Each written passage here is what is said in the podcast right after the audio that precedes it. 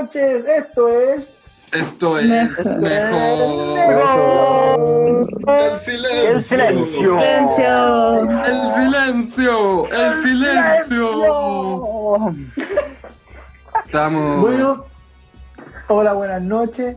buenas noches. Oye, esta no. Hermosa y bella edición de la No digáis buenas noches. No digáis buenas noches. Sea ¿Qué temporal. pasa si lo están, que lo, si lo están escuchando en el día? Al despertar. Buenos días, buenas tardes. Buenos días, buenas tardes, buenas noches. Buenas noches. Buenas noches. Cuando sea que Les presentamos a la invitada especial, la señorita Vamos. Catara. La cat- Hola. catara- Ella es oriunda de los sectores de, de las Aguas Santas, de Viña del Mar, eh, estudia Derecho en la Católica del Paraíso. Probablemente Eh. es la persona que sabe más de derecho de todos nosotros porque Ah. la- Yo creo, que- la- yo, creo, yo creo que por lejos, o sea, con, Sí, con por lejos. Mm, sí, porque la Eh. católica de Valpo es más exigente que la católica de Chile, no sé por qué, no me lo explico, no tiene ningún sentido. Porque es católica. Y bueno, no sé si quieres decir algo de ti, de ti o... em, ¿Algo de mí? ujú. Eh, actualmente resido en Osorno. Eh, algo interesante, no sé. Eh, estudio Derecho, es alemán, no sé qué decir. Sabe alemán, una, una cabra talentosa Sí. por sí. Por eso eh, recibimos, eh, si alguien está interesado, recibimos mensajes, eh, cortejos, ofrendas de cualquier tipo al grupo de, al, al, al, al Instagram de Mejor que el Silencio, pero eh, lo vamos a tener que filtrar. Esto es como un- una sociedad musulmana donde solo los hombres más ricos se pueden... No, ya, ya, ya, no, ya. No, ya. Eh, ya, pues, estamos, aparte de la, de, la, de la nueva amiga Katara que se une al, al equipo, eh, estamos lo- los típicos de siempre, el chico planta, siempre. La piedra, el pata y yo que recién bautizado como el mono tuerto. No, no era mono viudo. Eh, mono tuerto, el mono- mono viudo. Una, una cosa no quita la otra. Puta, soy tuerto y soy viudo, puta, que triste mi vida, weón. Soy yo el personaje más penca. Mono, Tuerto mono y viudo. viudo. Puta, se murió mi señora y aparte perdí un ojo. Así es la vida. Aquí Ya, po, señor. mi señor Ya, sí, po, em, viudo y huequereque. Peor combinación. Oye, Yo, yo pensaba que Katara era compañera de ustedes, como de la universidad. No. No, Era mi- es compañera mía del colegio colegio. chico planta. Mm. Sí, de Chico Planta, lo conozco a Chico Planta desde los, desde los cinco, no sé, ¿Y cuándo, desde los le- seis años. Desde primero ¿Y cuándo? básico. cuándo al chico planta le empezaron a gustar las plantas? ¿Nos puedes ayudar a, a- a precisar eso? Hay, hay una fecha. No sé, siempre No tuvo como- un afán por mirar los árboles y por destapar la, la web con, que tienen como planta, los canales, siempre tuvo un afán de eso. Yo creo que Ese empezó como- desde... Pero ¿Cómo? no era como no era como lo que definía mi personalidad en, en eso- en ese tiempo. Eso No, empezó no, más como con cuarto u- en cuarto medio, cuando ya empezó la universidad, ahí ya me empezaron a gustar como en serio. Sí, es Sí, como te cuando, gustado.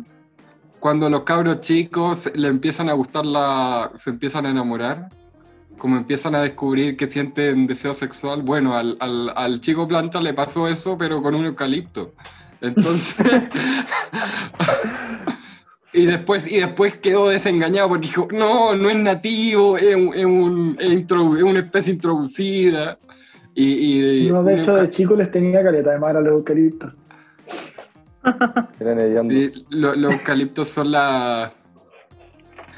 Son la. la, la Malas los las comidas. rompecorazones. Sí, son malas plantas.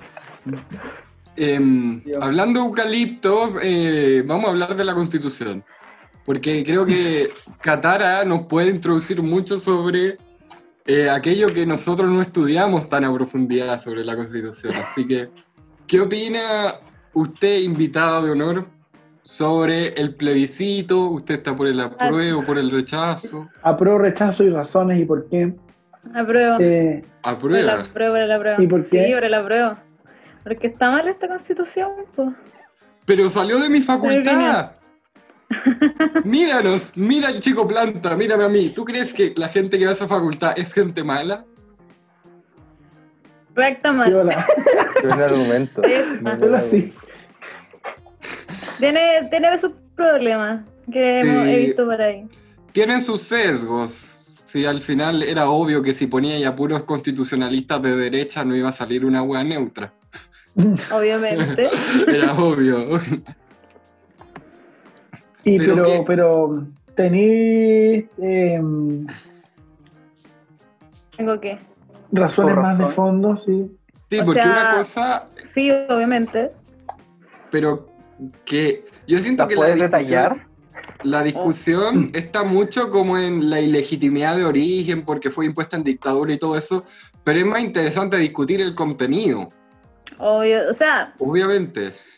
yo pre, o sea, al menos si uno empieza a analizar el artículo 19 con todos los derechos fundamentales, uno puede ver que de contenido Sí. los derechos más importantes, como por ejemplo el derecho a la vida, o no sé, el derecho a la educación, el derecho a, a la salud, no- ninguno te permite, no sé si uno está analizado, ninguno de ellos permite realmente tener un derecho a la educación, derecho a la salud, sino un- como un, hay una libertad para acceder a tales derechos en virtud del, de como la capacidad económica que uno tiene.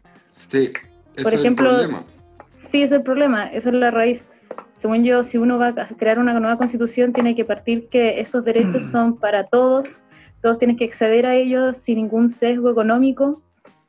Y ese es el problema como raíz que nosotros tenemos, ya llegar a reformar, como uno dice, con las quórum que uno necesita para poder reformar eso, según yo, empecemos desde nuevo con una, no sé, con Sí, un po, punto de vista más amplio. Porque el, para reformar el artículo 19 necesitáis dos tercios, o sea, lo mismo Sí. que se va a necesitar para meter al. para que se apruebe un artículo de la nueva constitución. Lo interesante es que si se necesitan dos tercios, vamos a tener una constitución mínima, lo cual yo igual estoy de acuerdo con eso. Así que no, no creo que cambie tanto. Pero es Mm. interesante lo que decías de que derechos típicamente considerados como derechos sociales, como la educación o la salud, en nuestra constitución tienen un elemento extraño, que es que están redactados como libertades, como libertad de enseñanza, como libertad para eh, elegir No, pero sí se, prestaciones. Sí se consagra Privado, privado. el, el derecho a ser educado, o sea, el derecho a educación como tal y derecho a la salud como tal, a la protección y recuperación de la salud, se establecen como tales. El tema Sí, es que, El tema, el es, tema que, es que la, la consagración del derecho no te sirve de nada si no hay un sistema para exigirlo. Esa No, es no, no, pero que- no, no, ese no es el problema. El problema es que ahí te dice todo el, el derecho a la salud y debajo te dice a elegir previsión pública o privada. Bueno, Entonces, eso yo también lo borraría. sí, pues entonces Sí, no solo vale. te... Entonces, que diga derecho a la salud no sirve si la misma forma en que está redactado ese derecho impide que se hagan cierto tipo de políticas públicas que yo creo que serían populares, como, no sé si saben como en qué países tienen como un seguro de salud universal, que es algo que... Creo que este- Canadá y Alemania, como países decentes, tienen como un, un sistema, o sea, es un argumento que dice mi hermana mucho, que obviamente todos deberían, fon- FONASA debería ser para el 100% de los chilenos. Y, y que, porque es muy raro, porque está muy desfinanciado el sistema, porque obviamente la gente más rica no pone la plata en FONASA, y la gente más riesgosa y la que tiene menos plata eh, está en FONASA. Entonces, eh, o sea- pero yo creo con el tema de los derechos sociales, o sea, con los derechos constitucionales en general, yo creo que aparte de la consagración, la consagración no es la parte importante. O sea, tú decís, ya, todos tienen derecho a tal cosa, ok, pero ¿cómo yo le exijo eso al Estado? Esa es la parte importante. Y por eso es importante el artículo 20 que establece el, establece el derecho, eh, el recurso de protección. Esa pero es la es parte que- importante. Pero, pero cómo es que la- la- no- cómo de- lo que tenéis que cranear al final es cómo vaya a hacer que la gente pueda exigirle derecho a ser educado por el Estado y derecho a la salud. ¿Cachai? Pero es que si Eso va a tú- ser el derecho en la práctica. Pero es que no, no, no, no, tú te estás yendo en una bola distinta porque cuando seas, donde se ha hecho eso es muy peligroso porque al final eh, el Estado eh, diseña ciertas políticas públicas con ciertos límites en salud o en educación, y luego siempre hay gente que queda fuera. Por ejemplo, si te definen cuántos, eh, qué remedios van a ser eh, financiados por, que te los va a dar el Estado, siempre va a haber remedios que van a quedar afuera y algunos de esos van a ser de vida o muerte, digamos. Entonces, si tú dices, ah, el derecho de la salud siempre debería ser exigible, esos límites de las políticas públicas podrían ser alterados por las cortes, por tribunales, que es lo que actualmente también pasa pero eso po- podría pasar mucho más. no, Entonces, pero que no digo que tenés que ser, no digo que tienes que Sí. permitir que, o sea, no digo que sea exigible siempre. no, pero digo es que, que lo- pero déjame lo- terminar. Que si, lo que digo es que si tú no estableces No. un sistema de exigibilidad, el derecho no sirve de nada. ¿De qué sirve que tú establezcas derecho a la salud si es que no hay un sistema para exigirlo? no, porque ¿De lo que sirve? pasa, no, no, no, porque lo ¿Sí? que pasa es que los derechos sociales son derechos programáticos que dependen de la cantidad de plata que tiene el Estado. Entonces, aunque no sea exigible eh, por, por los ciudadanos, igual los políticos tienen incentivos a hacerlo. Porque al final es. Al final, ¿quién va a estar cuando se inaugura? ¿Quién está cuando se inaugura el hospital o cuando se inaugura una escuela? ¿Quién está ahí?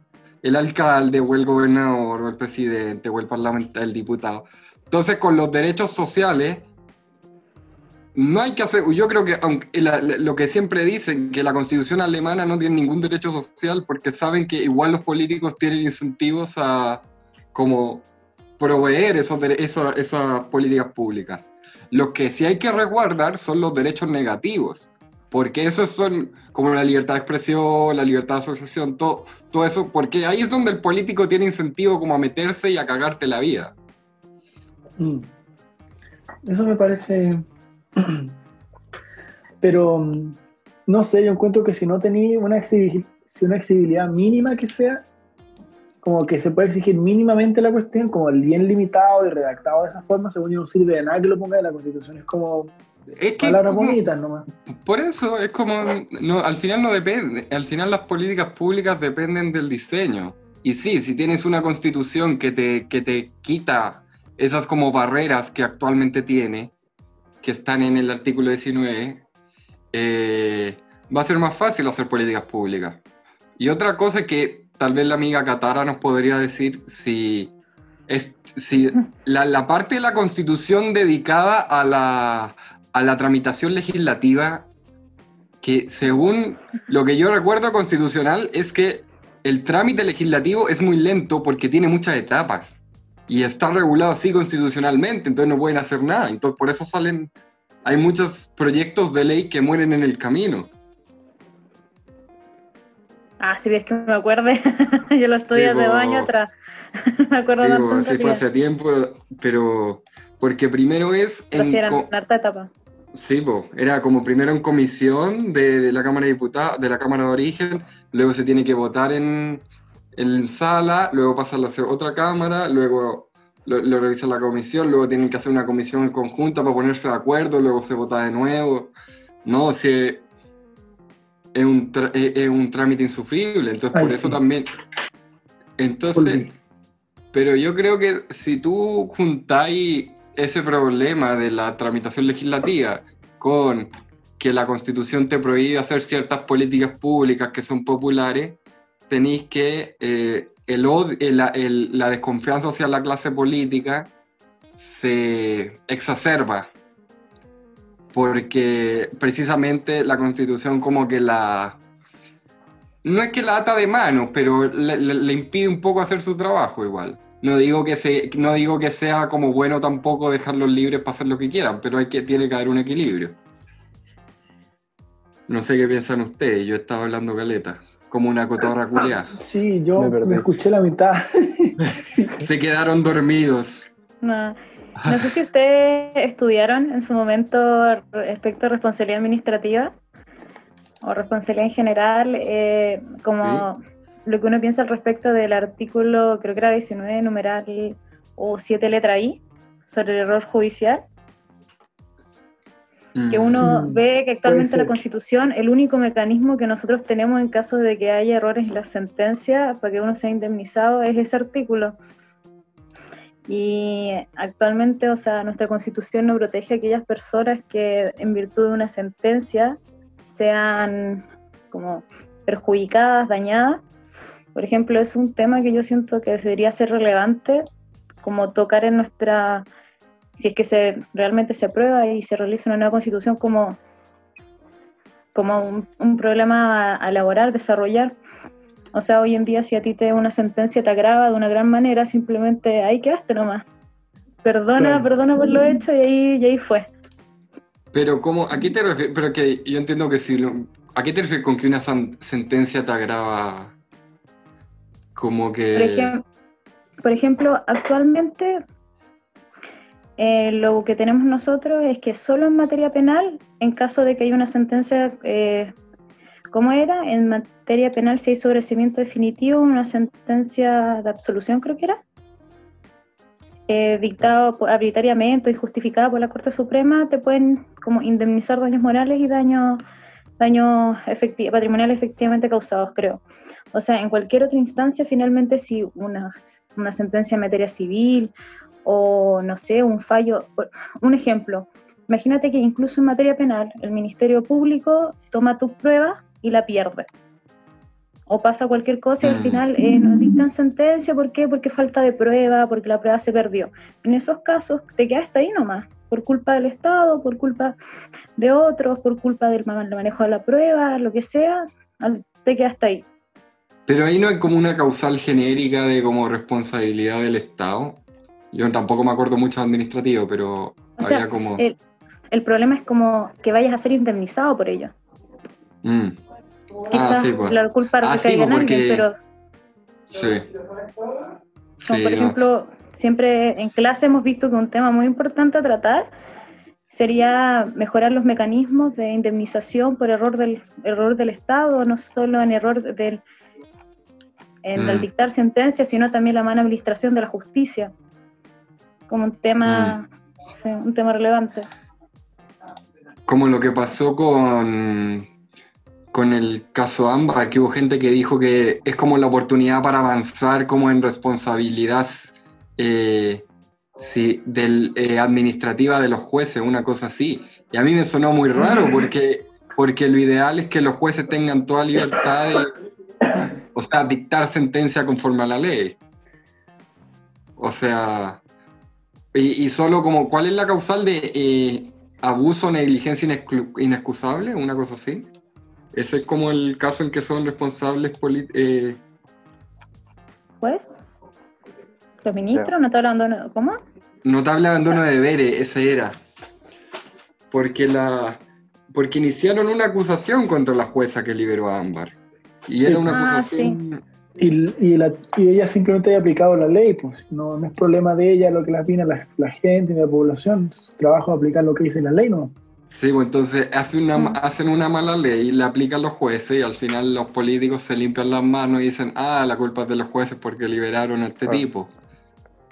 Y de hecho es Mm. culpa, eh, parte de eso es culpa de, de Piñera que rebajó como los, los criterios como para para la el- el- que hizo una reforma para que fuese más fácil la, la libertad condicional.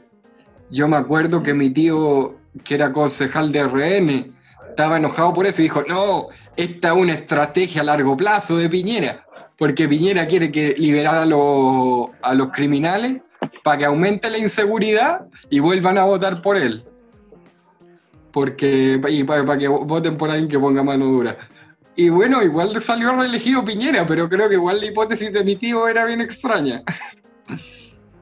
Yo tengo una pregunta. Yo con, ¿Ustedes creen que existan cambios después de que, es, o sea, en el caso eventual de que se apruebe la nueva constitución?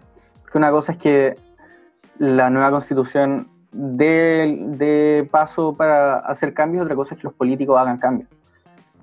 Yo creo que sí, que sí, porque ya yo creo que sí o sí va a ser más corta. O sea, va a ser una constitución mucho más chiquitita, yo creo. Sí, porque tienen que ser consenso amplio de dos tercios.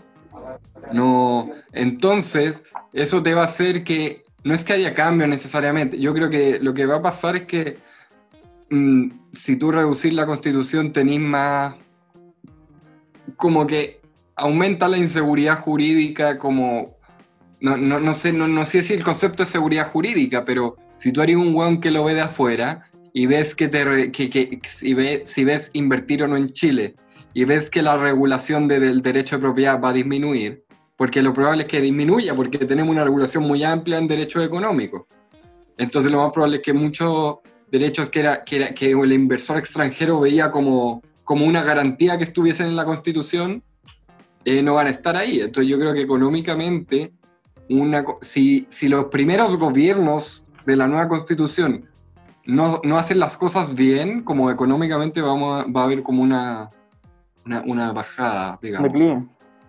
Un declive. Eh, y yo siento que el problema que, vi, que vimos con el gobierno de Piñera es que había como esa tendencia como la, la Piñera eh, proponía algo y se lo rechazaban. La oposición proponía algo y no lo- como que no se avanzó en nada. Hubo muy pocos. Si tú lo comparáis con el gobierno de Bachelet, eh, ¿qué reforma interesante o qué proyecto interesante aprobó Piñera? Ni una cuestión. Ninguno, porque no tenía mayoría y no pudo negociar. Entonces, en ese sentido, a pesar de que a mí no me gusta la BIN, creo que si se aprueba la nueva constitución, sería bueno que el primer presidente de la nueva constitución sea Lavín con un gobierno de centro, porque hay la probabilidad de que se, se- de que se obsta- obstaculicen ex- eh, que la, la mitad de derecha obstaculiza a la mitad izquierda y la mitad izquierda obstaculiza a la mitad derecha, es mucho menor. Mm. Yo creo que eso es lo que necesitamos, go- consensos, como dejar de pelear por... O sea, hay weas que valen la pena pelear, pero, pero saber en qué weas ceder. Yo creo que ese es el problema que tenemos en nuestra política. Somos muy partidistas. En general en Latinoamérica uno ve las guerras civiles, en otros países como, como creo que en Colombia que hubo como cinco veces que los conservadores y los liberales se, se mataron entre sí, como cinco guerras conservadoras.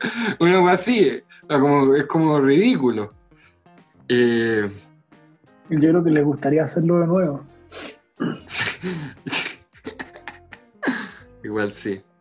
Entonces, ya pues. Ya hablamos. ¿Qué otra parte de la constitución sería interesante analizar? Con, re- con respecto al plebiscito, yo quiero agregar una cosa que igual no hay que olvidarse que está el plebiscito de salida. Sí, que Y entonces si la cuestión termina siendo muy mala, igual uno puede hacer campaña y para que se rechace. Igual ahí Sí, puede po. resultar eso. Así que tampoco po. es que, Esa es la postura no, de. no la jugáis tanto con el... Esa es la postura de, de Felipe Cas que dijo voy, voy a Pelea, aprobar eh, porque al final dais la oportunidad de que se haga y después si sale una hueá mala la puedes rechazar, pero no es como Hay, un tenéis que darle una oportunidad. hay una única variable ahí que falta considerar y que son los números después del plebiscito. Porque si es que mucha gente, imagínate que aprueba un 75%. ¿Cuánto de ese 75% después si es que sale una hueá mala va a cambiar un rechazo? Muy O si es poco, que sale ¿no? un Sí. 80%. Yo creo que no va a variar más de un 10%. Depende en mucho del- de los números que sacan del primer, del primer Sí, porque nosotros igual somos privilegiados, porque el, el, el 20% de la, po- de, la, de, de la población de Chile tiene educación universitaria, el 20%. Eh, la- eh, el resto no tiene, entonces como estamos como en el 20% más letrado en estas materias, digamos, así que lo más probable es que O sea, más que el Eh. 20%, pues sí. Vos en los que estudiamos Derecho, mucho más. Sí, po. sí, po, sí. O sea, lo que sí. Eh, pero tampoco somos expertos constitucionalistas, no, somos, somos de medio... Eso es lo que pasa, que si tú sabís 10% de un tema, eh, sabéis más que la inmensa mayoría de personas que no saben nada. Tú puedes saber poco de algo y sale el que más sabe, eh, eh, en un grupo pequeño, digamos. Pero yo creo que no va a ca- cambiar tanto. Yo creo que no va a haber un cambio de más de 10% entre el plebiscito de, sal- de entrada y el de salida, precisamente porque la mayoría no lo va a analizar eh, como artículo por artículo, no se la va a leer.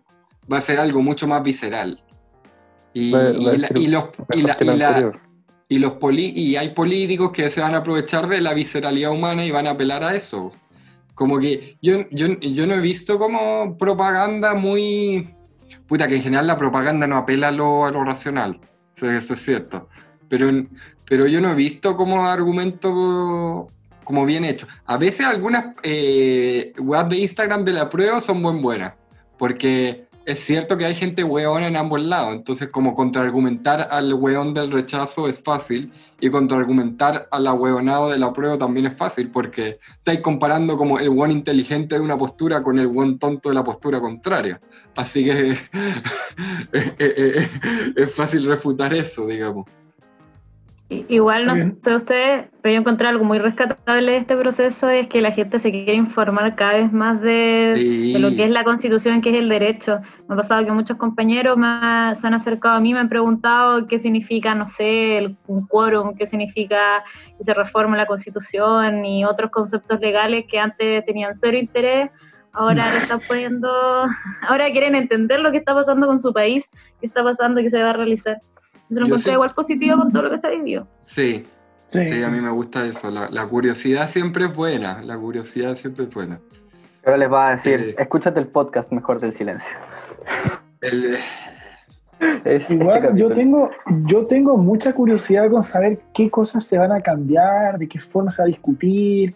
Me da mucha curiosidad eso. mira, Derecho a la lo propiedad. eh, si tú ves como algunos constituyentes, eh, otro el, ayer eh, analizamos con el, el amigo Incel que vino en otro capítulo, eh, lo- los constituyentes que se están como levantando. Y tú ves que la mayoría son hueones sensatos, son hueones concertacionistas. Mm. No va a ser una constitución tipo nueva mayoría, tipo Frente Amplio, va a ser una constitución tipo concertación. Y es algo que yo respeto mucho, porque yo respeto el proyecto de la concertación. Y entonces, probablemente al final, como la ma- mayoría de los cupos van a estar designados por partidos políticos, eh, van a elegir como ciertos representantes de cada partido político, como 10 hueones, van a redactar la mayoría de la, de la nueva constitución y luego se va a votar en sala y se va como arreglar algunas partes. Yo creo que es lo más probable que pase porque eh, es como pasa también eh, ahora actualmente con los proyectos de ley. Claro, no los, no los arman entre todos. Eh, Probablemente sea igual. Eh, y es bueno porque si tú tenías un experto constitucionalista de cada partido político, eh, no va a salir una hueá tan horrible. Excepto No. que ciertas posturas eh, agarren un vuelo. Y a mí lo que me preocupa es, la, es si Fernando Atria llega a ser constituyente. Me preocupa porque él tiene algunas ideas extrañas y sabe venderlas muy bien. Porque Sí. es un ser muy persuasivo. Es un tipo, es un tipo inteligente, ¿no? Si yo, es, es brillante. Pero, por Sí, ejemplo, pero- cuando... La Catara te está mirando con una cara así de odio. eh, ¿De qué porque me odia a mí, odia a Atria, nos odia a los dos, Ah, odia a todos los acordando, fui a una charla de él hace, hace, hace su tiempo atrás, antes de pandemia, antes de todo. Estaba recordando lo que dijo nomás. ¿Y qué dijo? Eso estoy recordando, porque no me acuerdo. Eh, sí, no, se echa muy lento. Típico- la típica crítica que le hacía Axel Kaiser a Atria es como habla de la edu- del derecho a la educación y manda a su hija al colegio más caro de Santiago. No, a de los, no el más caro, pero dentro de los más caros que hay en Y de Santiago. Chile. O sea, lo que, al menos lo que me acuerdo, o lo que se hablaba mucho en ese tiempo era, ya, que yo me acuerde muy poco, porque yo nunca, yo no soy economista, pero que nuestra constitución, a pesar de que explícitamente no consagra ningún sistema económico o modelo económico, no sé cómo se denomina en realidad, eh, tenemos el neo- neoliberalismo inculcado en nuestra constitución y en todo nuestro sistema en general. Y como cómo hacer que eso no sé, cambiar, establecer uno nuevo en la nueva constitución. Tal vez ustedes sepan más de eso porque yo soy nula en economía. Sí, pero que depende que neo... A mí no me gustan los conceptos como neoliberalismo porque son muy amplios. Puede significar muchas cosas.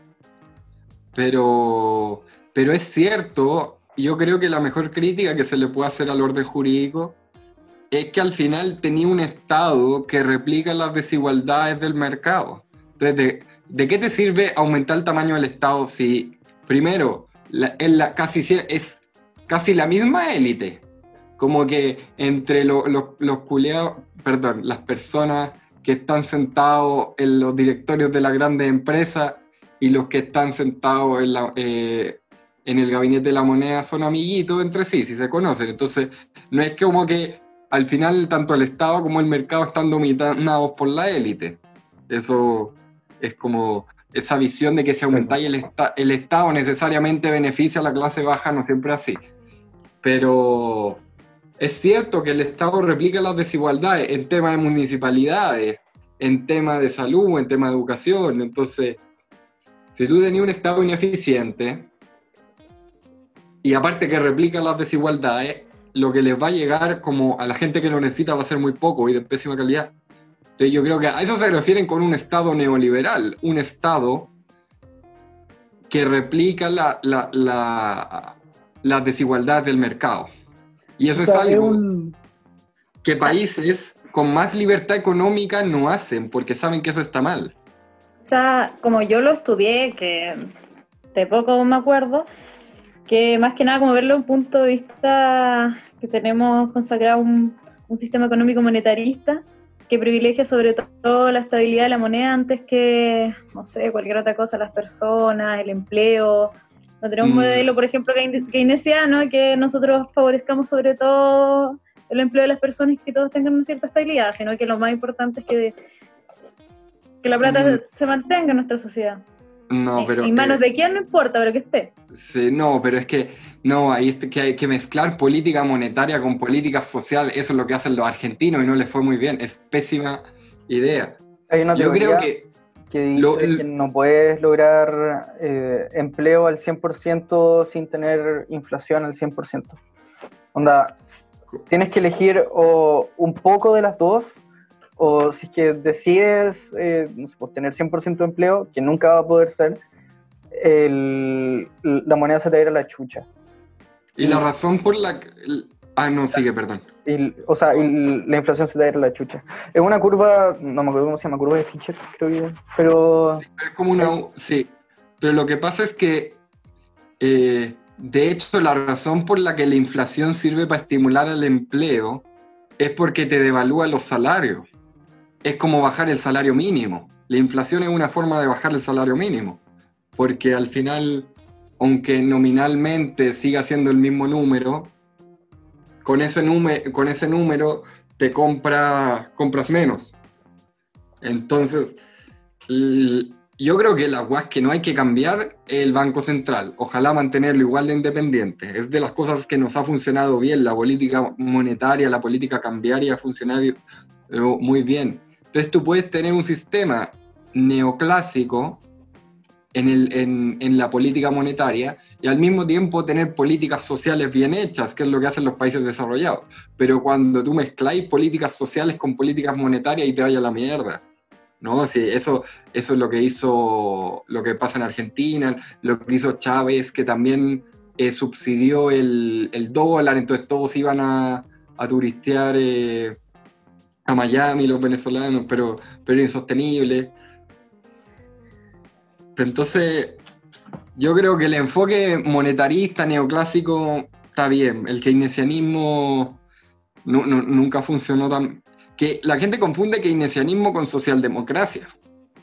Y son distintos. Pero eso. ¿Qué más que Yo hablé de mucho. ¿Qué, qué más quieren Yo decir creo los que- cabros? Yo creo que es clave que, que el Estado trate igual a todos los ciudadanos.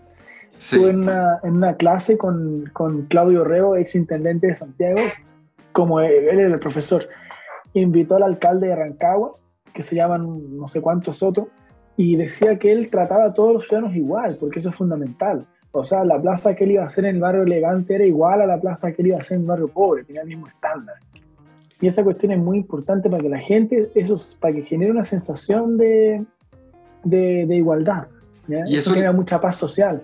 Y eso es lo que los alcaldes tienen presente. Los alcaldes son muy queridos, por eso muchos ca- alcaldes se están levantando como candidatos presidenciales, porque son buenos cercanos y, y al final son weas más cotidianas, no como el presidente que tiene que estar preocupado de mil weas. Así que siga, compañero, hablando Sí, de eso. Maraba. Ahí, eh, por ejemplo, contó- también el alcalde de Renca contaba que, por ejemplo, eh, los carabineros tienen mucho más, ofi- mucho más oficiales en Las Condes que en Renca. ¿cachai? Y los autos acaso que tienen los pacos son mucho mejores que en Renca. Dijo, ¿pero por qué? Entonces, ¿quién me puede? Por ejemplo, en, en Renca les pasaron, están rodeados por cuatro autopistas. ¿cachai? Están separados del río por la costanera norte, les pasa Vespucio por el poniente, les pasa General Velázquez y la autopista central. Están cortados dos veces la comuna por la mitad. Y además les pasa el ferrocarril. Y, y ahí las autopistas se hacen así nomás, po. Imagínate que imagínate construir una autopista para que la señora Catara me, me- entienda, qué sé yo, en la avenida Perú, se hace una autopista, pum, y te cortan el acceso al mar, a los santiaguinos, en, en el acceso al río Mapocho. O sea, qué sé yo, entre el río y el parque te construyen una autopista. Pero en Las Condes, en La Reina y en, y en Vitacura. Vitacura, la autopista se La está haciendo subterránea. po. Es subterránea, y solo ahí. Después, solo en esas cuatro comunas, y en Como el metro, po. también va por arriba. Son esas tres comunas, es subterránea.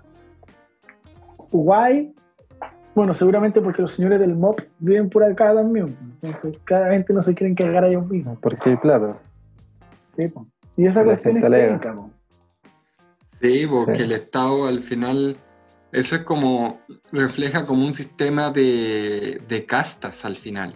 Sí, Porque uno lo ve incluso que el, que el weón que tiene más plata sí se siente. Yo creo que sí, se- sí te afecta a la psicología, weón. Hay gente que le afecta, digamos. El tener más plata. Como. ¿Qué como como te da cierta seguridad en tu persona. Es cosa de ir a la dehesa y ver cómo maneja la gente. Yo fui en- en- a caminar a la dehesa con mi primo el otro día, fuimos, y después fuimos dos veces, otra vez fuimos en bici. Y está lleno de gente muy prepotente, pero muy, pero muy, muy prepotente, como Sí. típico, típico viejo de SUV como gigante de lujo, eh, andando a 80 en la, en la calle, como tirando el auto encima, se ve mucho eso. Sí, y, y yo creo que parte del descontento del estallido social fue porque al final ese sentimiento de que te están cagando, ese sentimiento de que, ¿por qué a mí me pasa esto si al otro eh, si, si a los hueones que se coluden no les pasa? ¿Por qué por robar, por un asalto te vaya a la cárcel, pero por coludirte no te pasa nada? ¿Por qué? Sí. algunas personas tienen más oportunidades solo por el colegio donde salieron. Que si tú ves la concentración, si tú ves la- las personas que influencian, sobre todo en este gobierno, ni siquiera está como eh, gente que salió de como el top eh, 10 de los colegios. No, es gente que salió de un tipo de colegio bien particular, que son los colegios católicos eh, de élite, como el Verbo Divino, ese tipo de colegio. Pero la gente que salió, por ejemplo, del, del tipo, de los colegios de tipo inglés, esos no están tan, no tienen tanta influencia. Y eso es interesante. O sea, es, estamos hablando de una élite muy reducida y muy endogámica que tiene mucho poder, Sí. muy pequeña. Y Mata Mala creo que decía eso que era sí, que, que gobernaban por, para y, y con ellos. Que, o sea, por, sí, con y para la élite. O sea, que sí, eso, eso es, que es Me acuerdo- verdad, yo encuentro. Sí, es, es triste, pero es cierto. Yo me acuerdo cuando me encontré en el Unimar con, con Renato Garín y dijo como, yo no creo que haya que cambiar la constitución, hay que cambiar la estructura del capital. Y él me decía, tú aquí ves al Unimark y al lado ves la farmacia, pero si tú ves los holdings que son dueños, que tienen acciones del Unimark y de la farmacia al lado, los dueños son los mismos. ¿Y quién los financia? Los bancos. ¿Y quién es el dueño del banco? Y, decía, todo aquí, toda la estructura del capital está como en unas pocas familias que, están, que se arreglan entre sí como en los negocios, y por eso le es tan fácil coluirse. Y que esa tesis ya la había expuesto Ricardo Lagos como en los años 50, en su tesis de, de cuando estaba en la universidad. se, se llamó co- como la concentración del poder económico, una cosa así. Y, y él decía como, para entender nuestra sociedad, una sociedad como la chilena, no solo nos tenemos que comparar con el resto de los países latinos, tenemos que compararnos también con los países del Asia-Pacífico, que son sociedades muy estratificadas, que tienen castas en donde la gente se trata distinto dependiendo de su origen social, y es algo que sí pasa en Chile. Sí. Es algo como cultural y... Tení- Es cultural. acabo de googlear el nombre de la tesis y la tuviste así 100% correcto. ¿Sí? Se llama La concentración del poder económico. Ricardo Lagos Escobar, eh, licenciado en Ciencias Jurídicas Sociales de la Universidad de Chile. No, No. si Lago era inteligente. Después, eh, si Lago es un estadista, yo respeto la figura de Lago, a pesar de que privatizó muchas cosas, algunas sí están bien privatizadas. No, no, no me... eh, pero ese es el problema, yo creo que el problema, a mí me encanta la, idea de la, la tesis de Douglas North, que fue un premio Nobel de Economía, como si vamos a dejar atrás eh, a Milton Friedman, reemplacémoslo por Douglas North, no por Karl Marx, digamos. Porque el tipo decía, las instituciones surgen porque si todo el mundo hace las cosas como quiere, no podemos convivir. Tenemos que ponernos de acuerdo. Y a veces esos acuerdos no son los mejores, pero son, mejor que no tener, son mejores que no tener nada. Entonces, hacemos un acuerdo con la información que tenemos al principio, que es lo mejor que tenemos en ese momento, y evolucionamos a partir de ahí. Y vamos cambiando. Pero eso no necesariamente nos va a llevar al óptimo. Es, es lo mejor que vamos a hacer en, en- en base a como a seguir la misma tradición. Y, y yo creo que eso es lo que va a pasar un poco, que no, no, no vamos a mejorar ni empeorar tanto, como vamos a seguir la misma... Nuestras instituciones responden a nuestra cultura también. Y, eh, es súper parecido a lo que dijo Jordan Peterson una vez. Decía, eh, por... ¿Cómo es? Eh, y- a ver, cuando quieres hacer algo, tienes que pensar en, en que por tan inútil e inoperante que seas, algo, algo vas a lograr. En ese sentido lo que decía tú. No, no, no.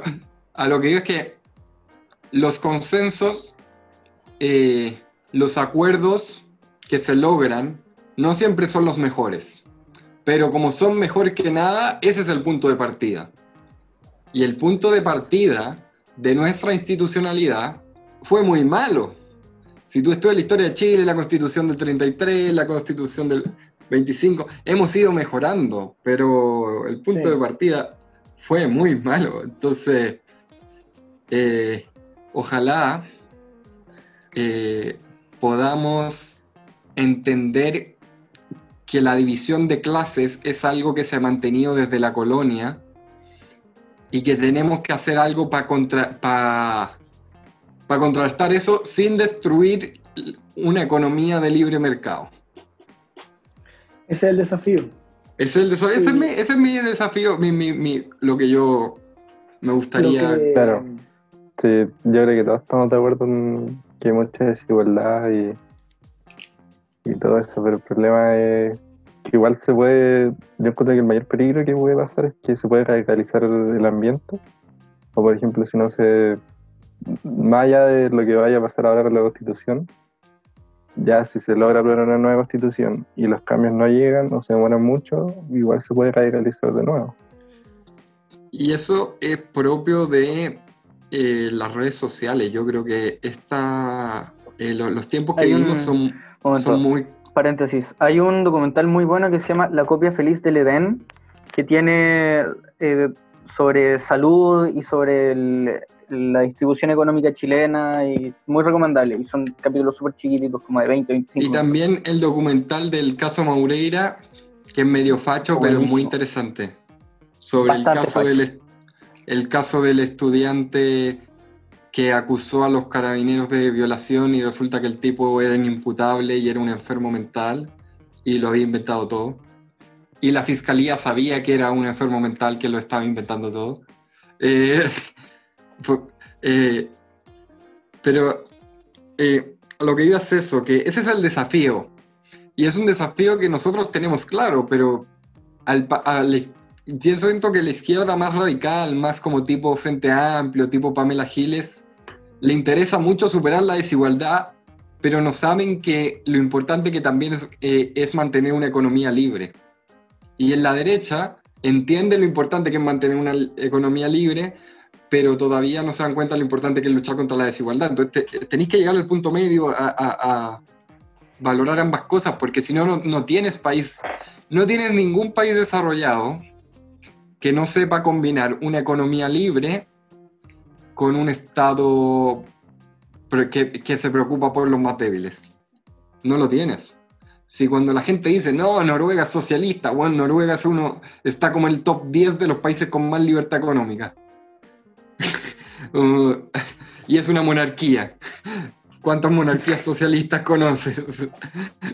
no hay ni hay ni separación iglesia-estado. Entonces, cuando yo siempre cuando hablo a gente izquierda le digo, mira, ¿qué país te gustaría que fuese Chile? Porque en volar estamos de acuerdo. Yo también, yo en volar estoy de acuerdo con que sería ideal que Chile pasase a ser como Nueva Zelanda. Pero Nueva Zelanda tiene un estado grande y mucha libertad económica, tiene las dos cosas. ¿Qué opina Eh, la katana? La Catara. Katana. La katana. Espadas. Me perdí un poco entre. Sí, hablamos mucha ratito. weá. Pero estábamos hablando de la desigualdad, ¿o no? Sí, En la línea general. sí, la desigualdad que al final el cambio de constitución en volar ayude. Que si no cambiamos el paradigma cultural de. Oye, pero no le he preguntado a ella algo. Sí, eso. O sea, mono viudo, deja de hablar. Ah, ya Está robando el show. No, mentira. Mentira, te queremos. Ah, Besito No, me voy a callar. Sí, ya sé que no me valoran. Son unos malditos oh, eh, heteronormados, privilegiados, que no valoran la voz de la diversidad sexual. No, sí, mira, Ya. tengo una ¿Me puede bandera. dejar que hable ella? Por eso me, me deberían llamar cotorra culiá. Ese sería un mejor apodo, weón. ya me callo. ¿Hablar de qué? Sobre la desigualdad y los consensos como entre izquierda y derecha. Bueno, y sobre político en general. No sé, pues, ¿qué te gustaría que se cambiara? ¿Qué te, qué te molesta de este, de este país? ¿Qué Eh, molesta este país?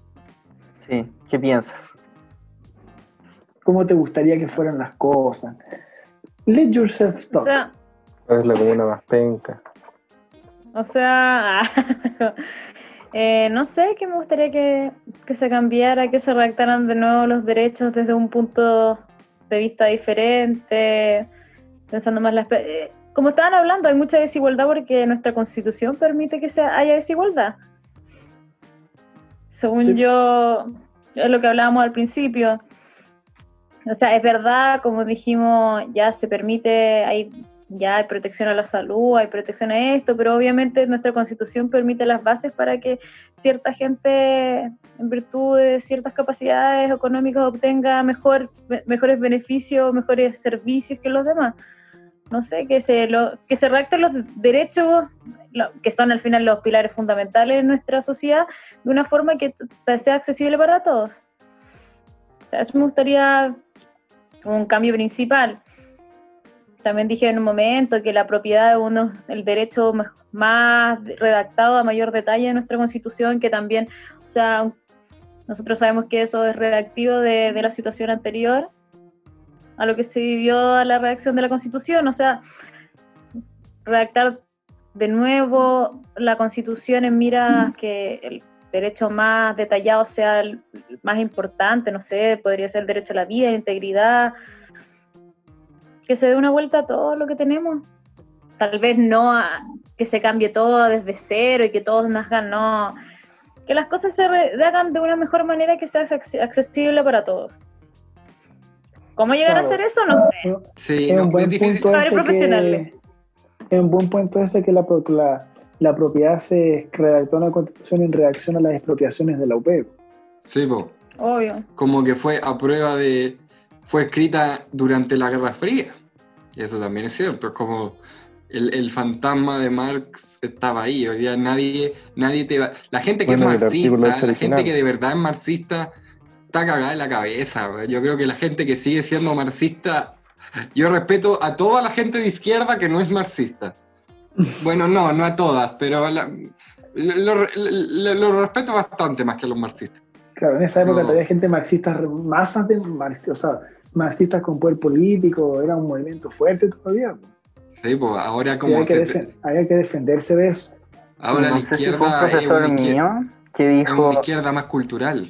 ¿Qué cosa dijo no sé si fue un profesor mío o algo que vi en internet que decía que si Marx hubiera nacido en el 1900 sería neoclásico. Tendría una mirada eh, Sí, pues, porque- económica más de derecha. Por Porque decirlo de cierta Marx forma. tomó las ideas erradas de hizo una crítica al análisis económico de, de Smith.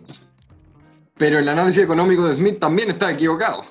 De hecho, a Marx lo refutaron en 1870, o sea, ya se sabía que iba a fracasar todo. Eh, se sabía. Ahora bien, la pregunta es por qué chucha un obrero le iba a importar lo que decía un economista en esa época en que los economistas eran como la élite más, los intelectuales una élite mucho más chica que ahora. Eh, pero algo que dijeron de la desigualdad, que si tú ves la, la desigualdad antes de impuestos y transferencias y después de impuestos, Chile antes de la intervención del Estado es más igualitario que países como Inglaterra o Alemania.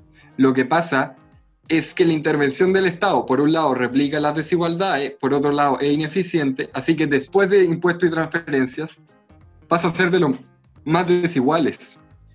Entonces lo que fracasó no es el modelo económico, fracasó el modelo político y social. Y yo creo que ese diagnóstico y esos matices a mucha gente no le a muchos políticos no les gusta hacer, prefieren decir, no, es que hay que cambiar todo el modelo. Es que hay que acabar con el neoliberalismo, acabar con el capitalismo. Y es como, no, bueno, si no, como que no, no, no hay ningún modelo, al final son arreglines menores dentro del mismo sistema. Son, no, no, no, no, no, no vaya a crear algo radicalmente distinto. Y por Ahora- eso probablemente terminemos con la misma cuestión, solo que de un tono distinto. Sí, va a ser más neutro, va a ser Con olor diferente, pero la misma cuestión, ¿no? Por eso, Pero va a haber eh, más paz, yo creo. Pero, pero yo creo que si la constitución va a ser más breve, entonces va a haber un mayor rango de acción de las distintas fuerzas políticas. Y por lo tanto, las votaciones, eh, van- cada votación va a ser más importante. Sí. Porque la probabilidad de que, el- de que si votáis mal De eh, nos vayamos a la mierda es más alta. Sí. Porque si tenéis una constitución que evita como cambios tan radicales, igual te, te podéis, podéis echarte a dormir, digamos. Y igual yo encuentro bueno que los políticos que tengan que estar trabajando, pues, haciendo su pega, que es defender las ideas que ellos, por las que las llevaron al Congreso. Sí, Claro. pues no, no que, que tengan Que no como puedan una- estar así relajados, que las ideas que ellos creen son indestructibles, ¿no? Que en cualquier momento se las botan al piso y que ellos tienen que defenderlas. Y Pero buscar. es que y- la... Eso también es muy... Eso igual yo encuentro que no es malo. Que yo creo que... Es un eh, arma de doble filo eso. Pero es que, Obvio ¿tú que crees sí. que en Chile la mayoría de las personas son de izquierda o de derecha? Es, es difícil de saberlo. Es Depende en qué, po. O sea, yo encuentro que es muy importante distinguir en lo económico o en lo moral. Yo creo que Chile en lo moral es generalmente conservador, lo- desde cierta edad para arriba. Eh, Sí, o incluso los jóvenes no son tan no un país progre en lo moral, yo creo. Pero en lo económico yo creo que es bastante eh, de derecha. La, la En gente, general. en lo Sí, económico también son de derecha. Yo creo que la gente común, la mayoría sí, yo creo que sí. ¿Tú decís? Mm. que a la gente le gusta que tener su libertad para hacer sus cosas. A eso es lo que yo he visto, que a la gente no le Mm. gusta que le metan mano a las cosas de ellos, Es lo que, sí, es lo que decía que la Renato gente valora mucho lo suyo. también, de que, de que la gente le gusta el mercado, solo quieren un estado un estado más fuerte, pero les gusta el mercado, les gusta comprar sus weas, les gusta... Sí, po, sí. Es Eso ver lo que pasó con el 10%. Sí, pues salieron a comprar eh, televisores. Literal. Yo creo que lo, lo del 10% ayudó. Yo al principio estaba en contra del 10% por el efecto en las pensiones. pero ayudó a, a mejorar como la legitimidad, no, no mejorar, como a legitimar un poco el sistema y, y también para reactivar un poco la economía. Sí, es que igual lo- todos los contras del 10% igual no se iban a ver ahora, se iban a ver después. Pero Mm. sí tuvo un efecto positivo. a largo plazo. Como lo de las Nadie vacunas. discutía que fuera a tener un, un- un- un efecto positivo en la economía ahora. Eso el punto todos lo reconocen, solo que tenía el efecto positivo en la economía ahora o el posible efecto negativo en las pensiones mañana. Y tenéis que ver qué pesa más, ¿no? Pero Ese es otro tema que podríamos tocar tangencialmente y es, yo lo discutí el otro día con, con mi papá y me dijo algo muy interesante, que los efectos de las vacunas cuando se prueban, no, o sea, los efectos advers, a- adversos, sí, sí. no, no se notan en uno o dos años, son a 20 años, 30 años plazo. Entonces, Ah, sí. el, sí, po. Lo que, lo que puede pasar si es que te colocan una vacuna a los 20 que están probando es que tengáis más probabilidad de cáncer, que tengáis eh, más probabilidad de, de otras cosas que te pasen. Entonces, el problema que va a venir el próximo año si es que se desarrolla una vacuna es quién se la va a colocar y quién va a correr el riesgo de, de que pase algo. ¿Qué pasa si nos convertimos en zombies? Ah, No, mentira. Pero O- y, y yo creo que el, el- justo vi una cosa de que en contexto de enfermedades infec- infecciosas, las personas desarrollan instintos más autoritarios. Y desarrolla más la idea, por favor. ¿por qué? Porque tú para evitar que se esparzan la- las enfermedades infecciosas, tenés que estar muy ordenado, muy regulado, a quién ves, a quién no, tienes que estar distante del resto, tienes establecer límites bien hechos. Y es lo que se llama como el sistema inmunológico extendido, que no solo abarca nuestro sistema inmune propiamente tal, sino también aquellas actitudes que nos previenen que nos contagiemos.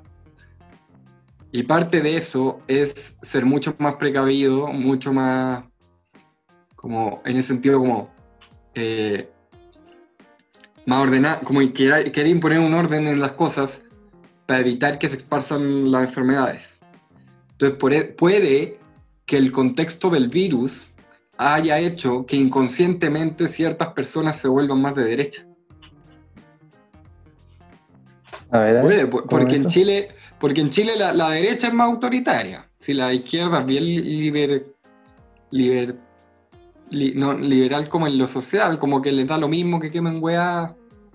Como que la derecha es la que pone mano dura siempre. No, no hay como una izquierda autoritaria en Chile, aún. Sería como extraño. Claro, que igual yo creo que es como efecto de la dictadura, po. Sí, quedaron traumados. Sí, po, es como que todo lo autoritario quedó como de manos de la derecha, yo creo. No sé. sí. Eso Pero- sería. eso es lo que yo, yo Digamos, percibo al menos. Dale, dale piedra, ¿qué iba a decir? No, no, eh, que eso es lo que yo percibo, no sé.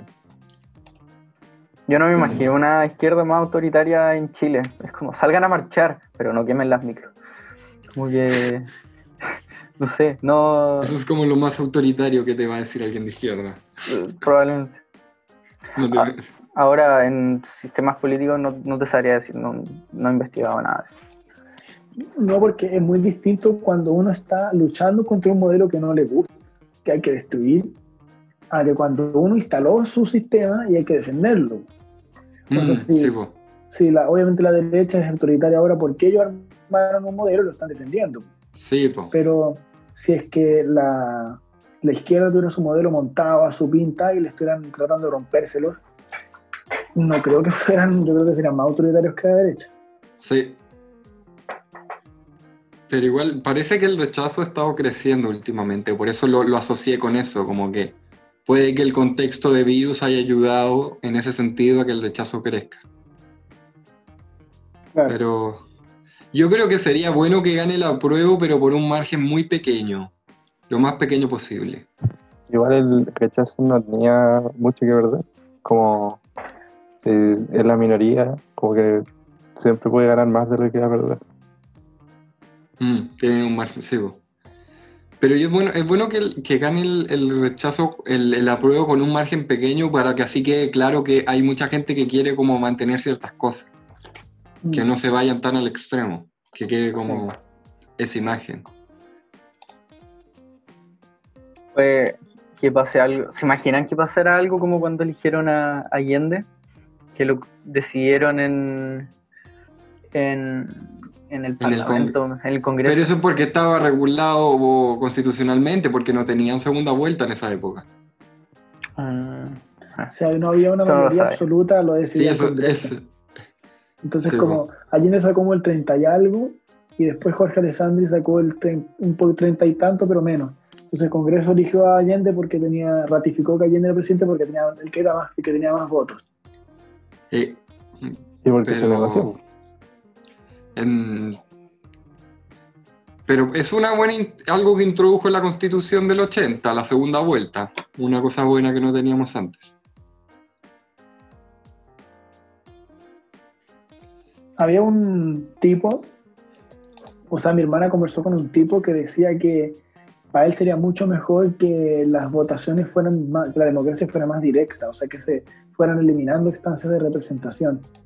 O sea, que, que se aumentaran los plebiscitos, casi que tú para un proyecto de ley te llega un correo electrónico y tú votás así por internet, ¿qué te parece? ¿Qué piensan ustedes de una democracia que sea más directa? Y a, no- a mí me da miedo que sea por No. internet. Me siento que Es manipulable. Pero ese- Sí, ese- es ese muy detalle, manipulable. eso es un de- ese es un detalle. no es un No, pero- detalle. No es un detalle. No, no, no, no, no. Pero lo que pasa es que en aquellos países que son más homogéneos, tú sí puedes tener instancias de democracia directa, porque como somos homogéneos hay como un interés común. En los países que son muy desiguales, que tienen una desigualdad de clases, necesitas que se negocien los términos entre las clases. Mm. Necesitas, necesitas ese espacio de deliberación que llegue a un punto medio. Y si tú Sí. le haces democracia directa, eso no se va a lograr. ¿Tú cachai lo que pasó Claro. con el estudio de Cambridge Analytica? ¿Cuál es el estudio de Cambridge Analytica? Eh, fue un fue un estudio que se hizo entre Facebook y un grupo de como de investigación la fa- de una facultad de psicología, me parece que fue en la Universidad de Cambridge. Y lo que hicieron fue agarrar a ciertas personas y le hicieron test psicológico y mediante ese test psicológico le empezaron a dar distintas eh, como target ad- advertisement. Le están, les dieron publicidad según su- sus rasgos y lograron separar, o sea, lograron entender cómo funcionan las personas en el sentido de sus gustos, sus preferencias y, y eso después sirvió, le sirvió a Facebook, por ejemplo, para... A ver, ¿cómo lo puedo decir? Para Bueno, saber qué tipo de propaganda mandarle a qué tipo de personas. Ex- eso mismo. Y eh, ese mismo sistema se utilizó para la campaña de Trump y se vio que hubo un, un porcentaje de la población que sí fue influenciada por, eh, por, los, por la, por la eh, advertisement, no, no me acuerdo el nombre en español, Publicidad. por la Sí, publicidad ahora- de las redes sociales. Yo creo que ahora el lugar donde está el poder ya no es Washington DC, el lugar donde está el Ah. poder es- se llama Silicon Valley. Sí, Y ahí y- están los poderes. No solamente eso, ayer estaba viendo un gallo que se dedica a difundir privacidad y seguridad y anonimi- anonimidad por internet, como dar educación en ese sentido. Y eh, se sabe que con dos datos tuyos te pueden rastrear a través del internet. Que pueden ser, puede ser tu, tu mm, a ver, no me acuerdo bien, con tu correo electrónico, por ejemplo, pueden saber todo tu historial médico. Se, se hacen estudios en Estados Unidos en los cuales con, con las redes médicas agarran todos los datos y, y lo hacen anónimos en el sentido de que prácticamente te borran el root y te borran el nombre. Pero con esos datos tú puedes rastrear a la gente por, por internet y sabes perfectamente de quién son esas fichas. Y, Mm, ah. y- y con eso puedes vender distintos seguros médicos, por ejemplo. Y, eh, y puedes hacer distintos tipos de ofertas por distintas páginas web y eh, es un hueveo. Entonces, Sí, yo- el problema que se hagan ese tipo de plebiscitos por internet es que, la- es que es muy fácil que te influencien y es muy fácil que puedas controlar las decisiones de las personas teniendo datos. Y eh, si tomamos en cuenta que con, no, no me acuerdo bien cuál es el, el sistema, pero con, con dos datos importantes o terceramente relacionados contigo, ya te pueden identificar. Imagínate que tengan no sé, pues, todo tu historial de, de, de, de internet o que tengan tus likes en, en Instagram. O en Por lo que YouTube. tú dices, O en YouTube. Google, Google Puta, yo estoy feliz dices, con el algoritmo de YouTube, siempre me recomienda cosas interesantes. Hay un, hay un ejemplo de un. Hay un caso en Estados Unidos de una galla, un- una galla que estaba en el colegio que quedó embarazada. Y al papá le empezaron a salir. Al papá, al papá de esta galla le empezaron a salir eh, como pop-ups, no pop-ups, eh, pu- publicidad de como pañales y publicidad de, de um, como cosas para guagua, ropa, y le empezaron a llegar correos de eso. Este gallo no sabía. O sea, no, no sabía por qué le llegaron de esas cosas. Y después supieron que su hija estaba embarazada. O sea, la- el internet supo antes que la familia, y probablemente, no, no me acuerdo bien si fue antes de que la galla supiera, o, o la galla sabía y no le había contado a la familia, pero internet sabía antes que su familia que estaba embarazada. No, tiene que ser, por ejemplo, si ella tiene que haberlo sabido ella, po, sino como Sí, tiene pues, si no, comunicado ella de Puede ser. forma. Yo no me Tiene acuerdo bien, buscado algo, como un de rato, embarazo. Sí, o una cosa así, algo pues, tiene- ella, o lo dijo ella porque no sé si ustedes se fijaron que le dieron permiso en algún momento a Instagram para tener acceso a su micrófono y a Facebook y todos sus giles. Es cuando uno quiere mandar un audio, dicen, ¿puede tener WhatsApp acceso a tu audio, a tu micrófono? Y no puse sí. Bueno, entonces WhatsApp y todas las aplicaciones escuchan todo lo que uno dice y si uno habla de un tema te recomiendan por la publicidad relacionada con eso que tú estás hablando. ¿Cachai? Qué miedo. Eh, sí. Y no es solo ¿Están eso. escucha- escuchando esto ahora? Un No, pero sí, pues, si o uno, sea, si uno suma una habla mucho de china. un tema cerca del celular, después te va a salir eh, publicidad en Instagram, por ejemplo, relacionada con ese tema. Sí. No, por eso yo desinstalé Instagram, me estoy desintoxicando de las redes sociales. Ah, no, cambiaste Oh. totalmente. Bueno, sí, lo- yo quiero y yo quiero concentrarme en, en la lectura y en los vi- y en los vicios concupiscibles, digamos. Los apetitos concupiscibles, si saben a qué me refiero. Chin chin.